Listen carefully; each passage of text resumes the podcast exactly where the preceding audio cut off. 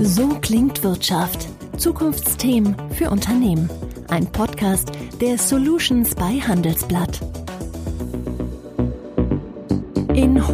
Hoch-Corona-Zeiten lag das Abo meiner Sport-App auf Eis. Mit ihr kann ich in Deutschlands Großstädten überall Sportstudios nutzen. Ich gönne mir das Premium-Abo für stattliche 100 Euro im Monat. Da Sportstudios während Corona geschlossen waren, pausierte auch das Abo. Nun wurde es wieder aktiviert, jedoch nicht von mir, sondern automatisch. Ich erfuhr es durch reinen Zufall. Die Mail war im Junk-Postfach gelandet. Meine App selbst hatte mich nicht informiert, da ich vor Corona für einen Monat gezahlt hatte, aber davon nur zwei Wochen nutzen konnte, wollte ich nun wissen, wie mein Guthaben verrechnet wird. Im Hilfebereich fand ich nur einen Chatbot. Dieser konnte nicht helfen und bot mir endlich einen Button, um eine Anfrage zu stellen. Dafür sollte ich wiederum einen Themenbereich wählen. Nichts passte. Ich wählte etwas, das nah dran war und schickte die Mail ab. Ich erhielt daraufhin die Nachricht, dass meine Frage eingegangen sei. Die Beantwortung würde allerdings bis zu zwölf Tagen dauern. So genervt ich davon war, immerhin ist es die perfekte Vorlage für mein heutiges Gespräch. Denn es geht um die Customer Experience, das Kundenerlebnis. Warum dieses so unfassbar wichtig ist, wie es gelingt und warum Unternehmen damit so oft Probleme haben, besprechen wir heute. Mein Name ist Jessica Springfeld und ich freue mich, dass Sie zuhören. Ich begrüße heute bei uns Katrin Hinkel, Senior Managing Director Communication, Media und Technology bei Accenture und verantwortlich für den Bereich Dach. Und Lars Rohkamp, Bereichsleiter Customer Innovation bei Vodafone.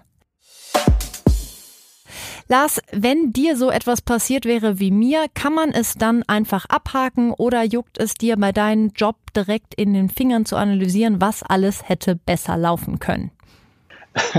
Also das war wirklich ein klassisches Beispiel und es juckt jedes Mal in den Fingern, weil ich glaube, also mir persönlich ist es wichtig, ich sehe mich immer als Kunde und genau solche Themen sind es ja, die wir angehen müssen, um sie deutlich besser zu machen. Und äh, bei dir ist jetzt alles schiefgelaufen und das passiert halt vielen Kunden ganz oft. Und äh, genau das gilt es zu ändern und es ganzheitlich für den Kunden besser zu machen.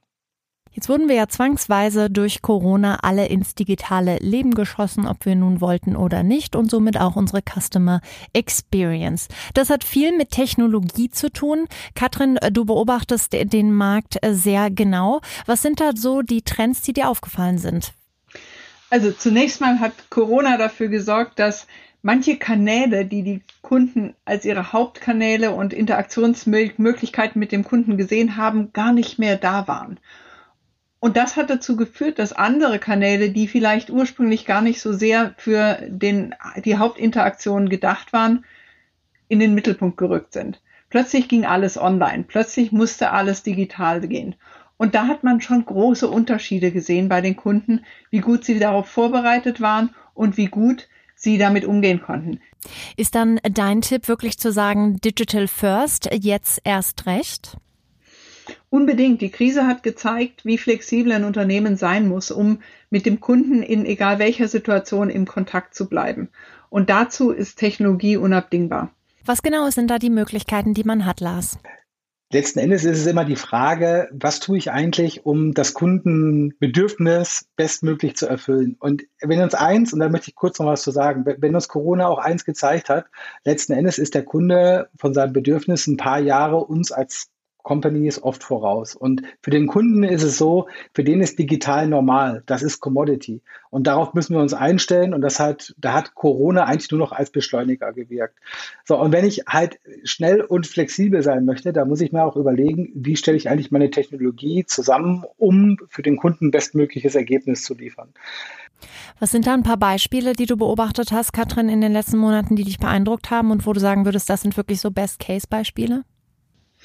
Also wir haben viele Unternehmen erlebt, die überhaupt keine Schwierigkeiten hatten, mit ihren Kunden auch auf digitalen Kanälen in Kontakt zu treten. Es, das gab es in allen Branchen. Ähm, diese Unternehmen hatten einfach vorher schon gute digitale Kanäle, haben ähm, teilweise Automatisierungstools gehabt, die ihnen geholfen haben, die Last abzufangen und hatten, waren einfach von Anfang an darauf eingestellt, mit den Kunden digital in Verbindung zu treten. Andere Unternehmen wir haben es auch teilweise in der öffentlichen Verwaltung gesehen, hatten die Zugänge nicht, die sie gebraucht hätten, um von zu Hause, von nicht vom Arbeitsplatz aus auf die Daten entsprechend auch sicher zugreifen zu können und einen entsprechenden Kundenservice anbieten zu können. Was sind denn dann Möglichkeiten, wo kann man da ansetzen? Angenommen, ich bin jetzt ein Mittelständler, der mit dem Thema sicherlich nicht zum allerersten Mal, aber mit der, dieser Form der Digitalisierung zum allerersten Mal so krass konfrontiert wird. Gibt es da einfach Steps, die sehr, sehr basic sind, die jeder ergreifen sollte? An wen kann man sich da wenden? Habt ihr da so ein kleines How-To im besten Fall? Lars, du vielleicht? Also ich glaube, als erstes muss man äh, anfangen oder äh, zu denken, dass letzten Endes äh, man nicht zuerst analog, die analoge Welt baut und dann die digitale, sondern man sollte erstmal anfangen, digital zuerst zu bauen und dann sich zu überlegen, wo ist es vielleicht nicht so gut für den Kunden und wo machen wir einen Unterschied mit Menschen oder menschlichen Support oder was auch immer benötigt wird. Ich glaube, das ist erstmal grundlegend von der Denkweise, weil sonst wird es immer schwierig, dann hinterher das Digitale abzubilden, wenn man erstmal vorher analog gedacht hat. Äh, dann glaube ich, gibt es auch viele Möglichkeiten, ähm, indem man, ich sag mal, oft vorkommende Prozesse automatisiert und sie dann quasi dem Kunden in den digitalen äh, Frontends oder in Digitalkanälen zur Verfügung zu stellen. Das honoriert der Kunde ganz oft auch in, äh, mit einer höheren Kundenzufriedenheit, weil automatisierte Prozesse sind in der Regel verlässlicher. Und wenn es ein Standardprozess ist, stecken da einfach ganz viele Möglichkeiten für Unternehmen und für Kunde drin. Lars hat einen wichtigen Punkt gesagt diese, die Unternehmen, die versucht haben, ihre vorher analogen Prozesse die, zu digitalisieren, die haben teilweise dort schon den ersten Fehler gemacht. Denn ich muss Prozesse neu und digital denken. Der zweite Punkt ist, ich muss sie aus der Kundensicht denken und ich muss sie aus der Erlebnissicht denken. Und zwar in jedem einzelnen Schritt. Erst dann kann ich dahin gehen, dass ich sage, welche Technologien sind eigentlich die, die dieses Kundenerlebnis und diesen neuen digitalen Vorgang am besten unterstützen. Und erst dann ähm, ergibt sich eigentlich die Kunden, das Kundenerlebnis, das auch mein, meine Marke in der richtigen Art und Weise unterstützt. Den Kunden kennenlernen ist also absolut essentiell, damit es nachher gut funktioniert. Warum fällt das vielen Unternehmen äh, so schwer? Katrin, ich habe dich mal eine Studie zitieren hören, in der du sagtest, über 80 Prozent der Unternehmen denken, sie haben ein ganz tolles Kundenerlebnis, nur 8 Prozent ihrer Kunden stimmen ihnen zu. Da ist ein riesiger Gap dazwischen. Was macht es denn so wahnsinnig schwierig, seinen Kunden gut zu kennen? Im Grunde ist das nicht schwierig, aber die Welt hat sich eben äh, signifikant verändert über die Digitalisierung. Wirklich das Kundenerlebnis aus Kundensicht zu betrachten, ist der Schlüssel zum Erfolg an der Stelle. Ein Beispiel. Wenn wir uns anschauen, wie ein Kunde zum Beispiel ein Produkt kauft, dann sehen wir große Unterschiede bei den unterschiedlichen Unternehmen. Manchmal brauche ich drei, vier Klicks, um dahin zu kommen, wo ich gerne hin möchte. Manchmal brauche ich 20. Und sich einfach nur da mal die anderen im Markt anzuschauen und zu schauen, wo kann ich mich da verbessern, wäre zum Beispiel ein einfacher Ansatzpunkt. Wie ist das mit diesen Masken, die gerne am Ende einer Kundenexperience sozusagen stehen, nach dem Motto, wie zufrieden sind Sie mit unserem Service? Machen Sie bitte hier Ihr Sternchen zwischen 0 und 5.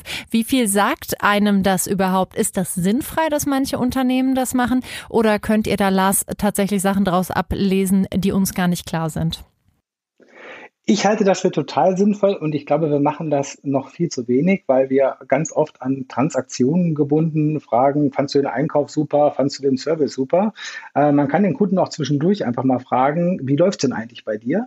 Äh, ich glaube nur, dass wir es so gestalten müssen, dass es sehr einfach für den Kunden ist. Ihm nicht 25 Fragen stellen, sondern nur eine Frage stellen. Ja, es ist eine emotionale Antwort eines Kunden. Ich fand das nicht gut, ich fand es Mist, es war grauenhaft, wie auch immer. Ähm, aber das sagt uns, wir müssen da reinschauen und es gibt links und rechts genug andere KPIs, die man nehmen kann äh, und schauen kann, woran lag es denn. Aber aus einer Kundenperspektive muss es einfach sein und ja, wir müssen ihn sogar noch viel öfter fragen. Die ganzen Teams, die dieses Kundenerlebnis ähm, begleiten sollen, die waren ja oft in den letzten Jahren etwas stiefmütterlich behandelt. Viele denken da, ach ja, ja, das ist nur das Callcenter oder ähnliches. Katrin, hat sich dieser Blick sozusagen auf dieses Thema gewandelt? Beobachtest du das in den Unternehmen, dass da mehr Wert drauf gelegt wird?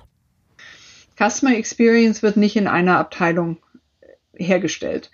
Customer Experience ist das, was über sämtliche Touchpoints, und das können echte Gespräche sein, das kann mal eine Suche auf der Webseite sein, sämtliche Touchpoints, mit denen der Kunde mit dem Unternehmen in Berührung kommt, in Summe stellen eine Customer Experience her.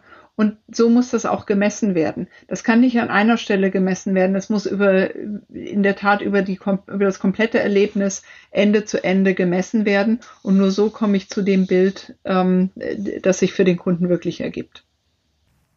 Im besten Fall merkt der Kunde also gar nichts. Im Unternehmen selbst merkt man jedoch relativ viel. Das würde nämlich voraussetzen, dass auch Bereiche zusammenarbeiten, die das früher vielleicht nicht unbedingt getan haben. Gibt es da so neue Strukturen und Arbeitsweisen, die du Unternehmen empfehlen würdest oder die du beobachtest? Absolut. Und ich halte das sogar für einen absoluten Schlüssel zum Erfolg, um eine bestmögliche Experience zu machen. Nur zusammen kann man eigentlich wirklich übergreifend arbeiten. Ich brauche zum Beispiel jetzt in unserer Branche nicht nur jemanden aus dem Marketingbereich, sondern um, damit es beim Kunden ankommt, jemanden von der IT, aus dem Netz, aus dem Service. Und da macht es Sinn, crossfunktionale Teams zu bilden, die ein Problem, ein reales Kundenproblem gemeinsam lösen äh, und das dann auch live bringen. Ist das schon bei allen Unternehmen angekommen, Katrin, dieses Arbeiten über so viele Teams hinweg? Nein, das ist noch nicht überall angekommen und das ist auch nicht einfach. Ich sage immer, es ist eine Entwicklung und ein Mindset, was, äh, was der Bewegung sozusagen vorne ansteht. Dennoch, wenn man, wenn man diese klare Ausrichtung am Kunden und am Kundenerlebnis hat, dann ist das machbar durch die Zusammenarbeit, crossfunktionale Teams, ein, ständiges Verbessern. Man, man definiert das nicht einmal, sondern man, man stellt ein Kundenerlebnis sozusagen dem Kunden zur Verfügung, misst es und verbessert es in einem, in einer, in einem, in einem ständigen Trial-and-Error-Prozess. Ganz oft agieren wir in den Unternehmen halt Bereich nach Bereich. Äh, da gibt es halt ganz viele Silos. Da ist es nicht äh, immer gang und gäbe, zusammenzuarbeiten. Und das erstmal zu lernen und darin eine Chance und keine Bedrohung zu sehen, ähm, das ist, glaube ich, etwas, was wirklich eine Erfahrung auch für einen Kunden ändern kann.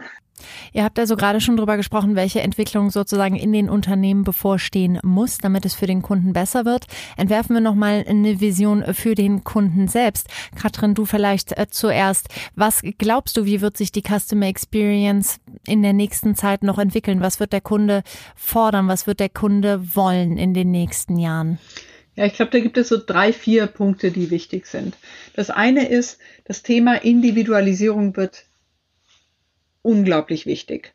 Kunden erwarten eine individuelle Experience, die auf ihre Bedürfnisse in genau dem Moment eingehen, in dem der Kunde den Kontakt sucht. Das ist eines der treibenden, der, der, der treibenden Kriterien für die Zukunft. Das zweite ist die Schnelligkeit. Instant Fulfillment. Wenn ich heute etwas bestelle, möchte ich, dass ich es morgen da, da habe. Ähm, mehr als die Hälfte der, der Millennials er, erwarten einfach, dass ein Produkt am nächsten Tag zur Verfügung steht und haben nicht die Geduld, mehrere Wochen auf eine Lieferung zum Beispiel zu warten. Der, der nächste Punkt ist das Thema ähm, datengetrieben. Die Kunden erwarten, dass man weiß, wo sie stehen. Wenn ich heute, wenn ich gestern ein Produkt gekauft habe und heute dazu eine Frage habe, dann möchte ich nicht mehr erklären müssen, welches Modell in welcher Konstellation ich gekauft habe, sondern ich erwarte, dass mein Ansprechpartner da helfen kann und auch ähm, die Transparenz hat. Und als vierten Punkt würde ich vielleicht ähm, noch sagen, dass das ganze kanalübergreifend notwendig ist.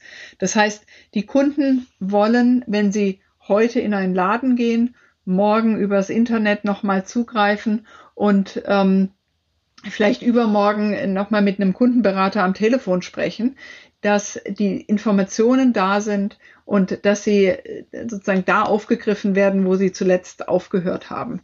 Dass diese kanalübergreifende gleiche Erfahrung, egal wie ich auf das Unternehmen ähm, zugehe, wird enorm wichtig sein. Vier Punkte von Katrin. Lars, hast du noch was anzufügen? Ich glaube, aus der Kundenperspektive vielleicht doch mal so ergänzend, ähm, der Kunde möchte einfach keinen Einheitsbrei. Er möchte zuerst es bequem digital lösen, äh, was auch immer es ist. Und wenn es dann nicht funktioniert, ich glaube, dann erwartet ein Kunde, dass man es schnell mit einem Menschen in der Interaktion löst und nicht ihn unendlich lange in irgendwelchen digitalen Lösungen äh, Runden und Schleifen drehen lässt. Und erst recht braucht er keinen Führerschein, um digitale Lösungen zu bedienen. Es muss halt auch immer einfach sein und aus einer Kundenperspektive gedacht sein. Das wünsche ich mir auch und vielen lieben Dank euch beiden für die Einblicke. Ich freue mich, dass Sie zugehört haben und im besten Fall hören wir uns nächste Woche wieder hier bei So klingt Wirtschaft. So klingt Wirtschaft, der Business Talk der Solutions bei Handelsblatt. Jede Woche überall, wo es Podcasts gibt. Abonnieren Sie.